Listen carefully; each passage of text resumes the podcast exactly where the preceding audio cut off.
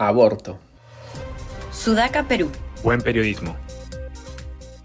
Un argumento por el que el aborto en el primer trimestre debería ser legalmente permitido en absolutamente toda circunstancia es la carencia de capacidades cognitivas complejas en el feto.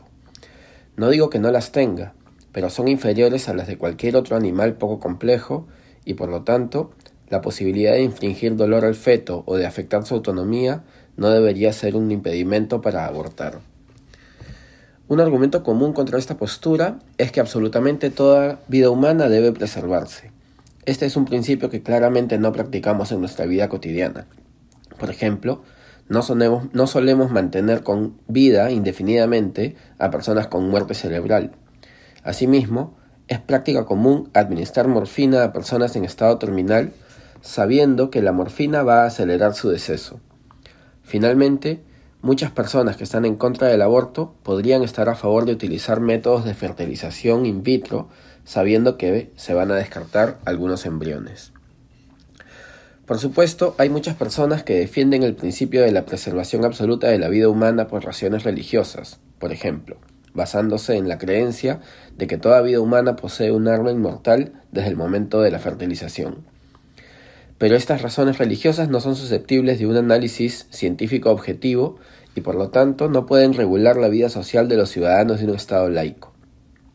Si las personas religiosas quieren imponer el principio de que toda vida humana debe preservarse, tienen que estar dispuestas a participar en el juego de la argumentación científica objetiva, sin apelar a sus creencias religiosas. Claro, también pueden intentar convencer a todos de que el Estado no debería ser laico. Sería saludable que planteen la discusión directamente en estos términos, sin enredos ni artilugios retóricos. Uno de los argumentos más poderosos contra el aborto es el de la potencialidad que tendrían los fetos de desarrollar las capacidades moral y legalmente relevantes si los dejaran vivir. La diferencia entre un feto humano y cualquier otro animal, sostiene el argumento, es que los fetos humanos tienen la potencialidad de desarrollarse y convertirse en personas humanas, con capacidades cognitivas complejas que les permitirían tener autonomía, autodeterminación, capacidad de sentir dolor, placer, de crear, de amar, etc. Es en virtud de aquello que pueden llegar a ser que debemos respetar su ser presente y dejarlos vivir. Así un pollo sufra más que un feto de tres meses, el feto es moralmente más valioso porque, si lo dejamos vivir, puede llegar a convertirse en una persona humana cuyas capacidades son infinitamente más complejas e interesantes que las de un pollo. Este argumento tiene varios problemas. Para comenzar, el poder ser algo no me da automáticamente los mismos derechos que tendría si ya fuera ese algo ahora mismo.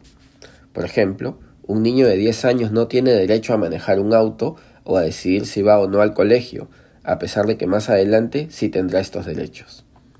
Por otro lado, incluso si la potencialidad otorga ciertos derechos, estos palidecen frente a los derechos de la mujer que lleva el feto, quien es una persona humana plenamente realizada, con sueños, expectativas, capacidad de sentir dolor, placer, etc.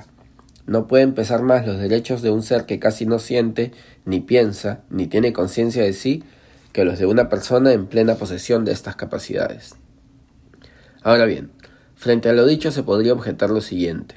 Primero, si lo único que importa son las capacidades cognitivas y de sentir dolor, entonces, ¿por qué no matar a una persona en coma, independientemente de si puede o no recuperarse?